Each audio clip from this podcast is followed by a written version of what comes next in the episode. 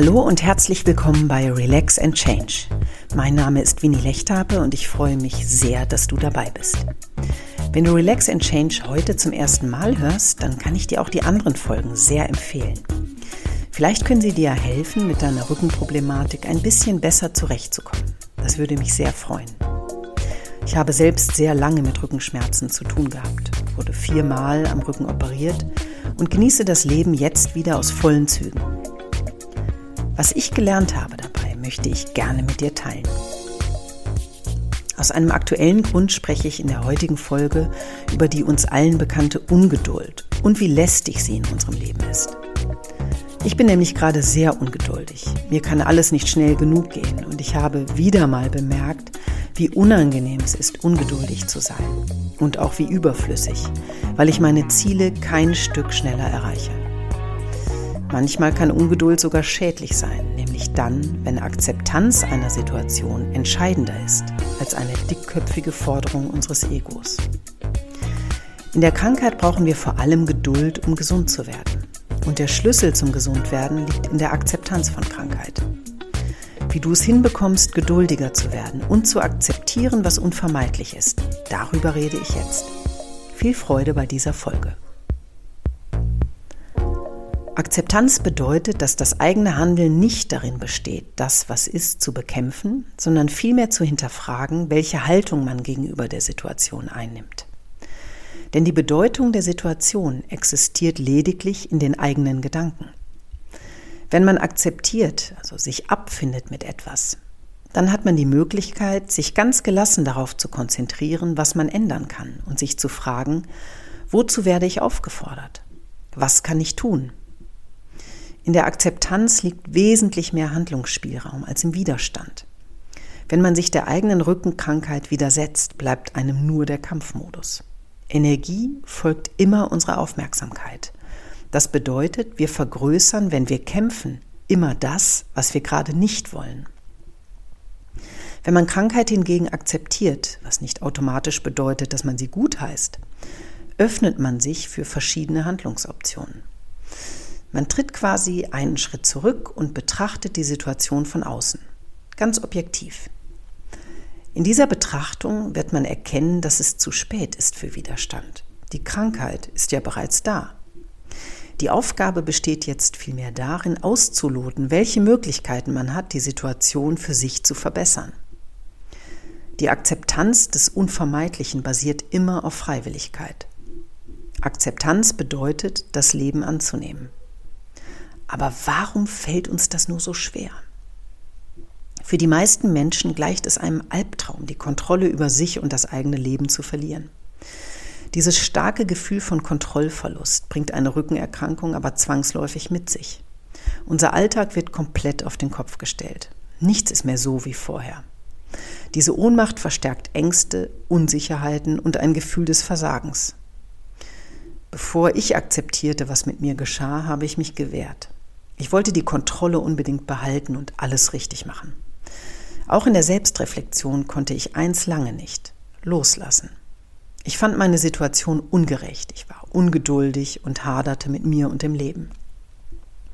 Dieser Widerstand hat mich enorm viel Kraft gekostet, und als ich schließlich akzeptierte, wie und warum alles so gekommen ist, spürte ich einen regelrechten Energieschub. Was für ein befreiender Moment. Akzeptanz dessen, was ist, bedeutet, sich bewusst dafür zu entscheiden, nicht dagegen zu sein. Offen zu bleiben für das, was im Leben passiert und es neugierig in Augenschein zu nehmen. Versuch doch mal aus dieser Perspektive auf deine Krankheit zu schauen. Der Schmerz will dir etwas mitteilen, was du zuvor nicht sehen wolltest. Die Krankheit gibt dir die Richtung vor. Das ist doch interessant, oder? Auch wenn der Gedanke für dich unter Schmerzen leiden zunächst abwegig scheint, Lass ihn mal zu. Es stellt sich nämlich ein schöner Nebeneffekt ein.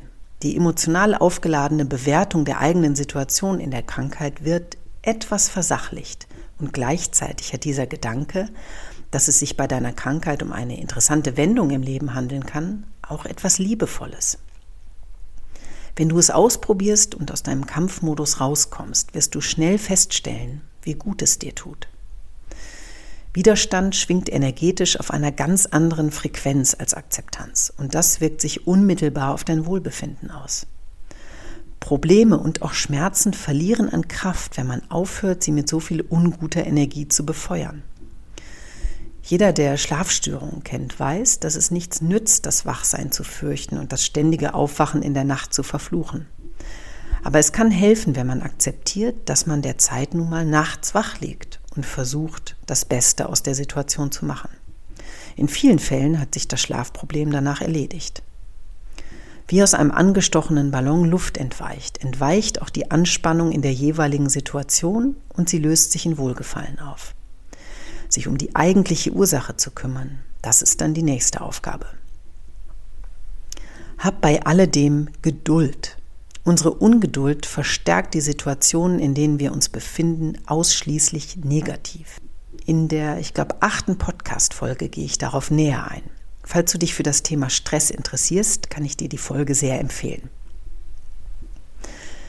Es gibt keinen positiven Aspekt von Ungeduld, auch wenn das in Bewerbungsgesprächen gerne als positive Schwäche oder sogar Tugend verkauft wird und ausdrücken soll, dass wir ehrgeizig und zielstrebig sind. Das ist aber gelinde ausgedrückt Quatsch. Denn ein ungeduldiger Mensch kann seine Ziele nicht wirklich erreichen, weil er das Wesentliche nicht verstanden hat. Nämlich, dass man, um in etwas besser zu werden, geduldig sein muss. Wer ungeduldig ist, der will sofort Ergebnisse, ansonsten steigt von jetzt auf gleich die Frustration. Ungeduld verlangt, dass sich alles schnell und einfach lösen lässt, dass die Umstände andere sind, als sie wirklich sind.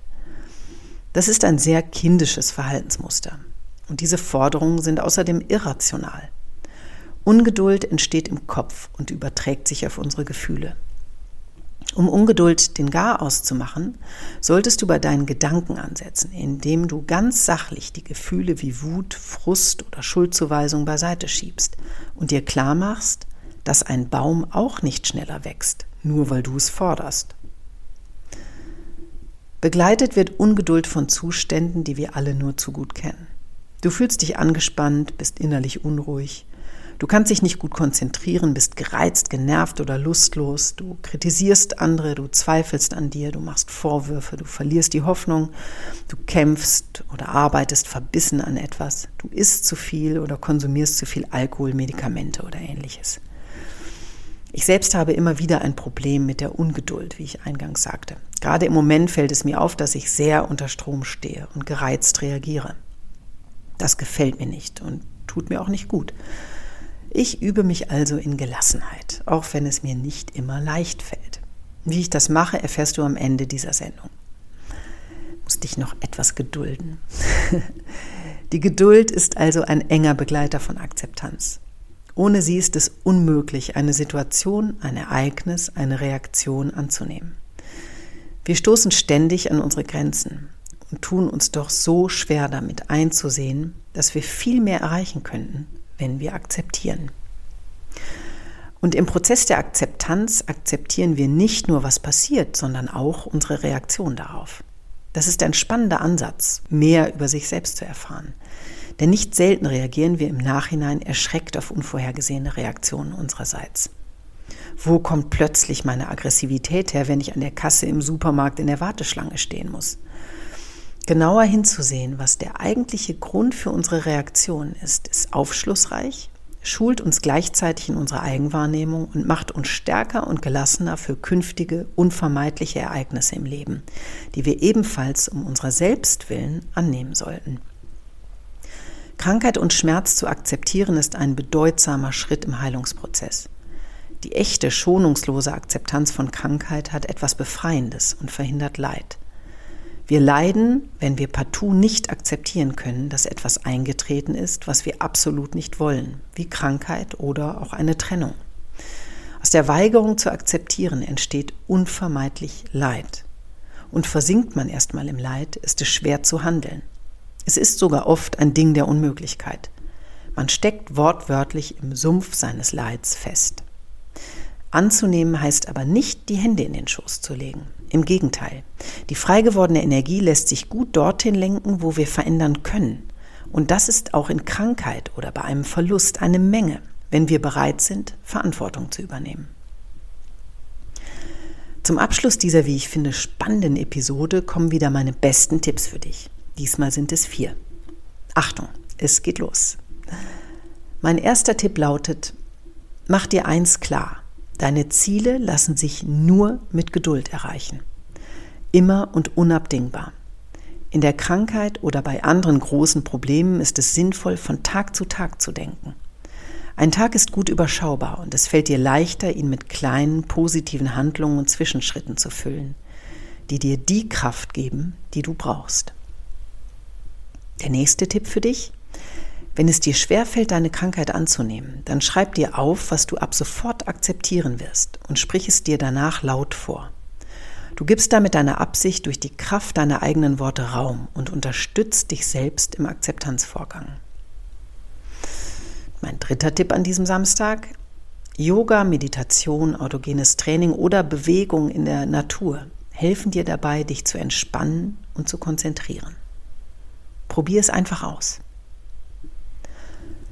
Und abschließend möchte ich dir mitgeben, lass dich von Rückschlägen nicht aus der Bahn werfen und konzentriere dich darauf, was du erreichen möchtest, nämlich geduldiger zu werden und zu akzeptieren, was du nicht verändern kannst um deine frei gewordene Energie dafür zu nutzen, was du wirklich verändern kannst. Okay, das war's für heute. Und ich hoffe, dir hat die Folge gefallen. Wenn ja, würde ich mich sehr freuen, wenn du uns bei iTunes oder Instagram at Relax and Change an deinen eigenen Erfahrungen zum Thema teilhaben lässt. Wenn dir Relax and Change auf irgendeine Art hilft, dann gib gerne eine Bewertung ab oder schreibe eine Rezension bei iTunes. So macht der Podcast die Runde und kann vielen Menschen Mut machen. Das ist meine große Motivation. Ich weiß, dass du die Kraft hast, Veränderungen mutig anzugehen. Ich glaube an dich. Tu du es auch. Alles Gute, deine Winnie.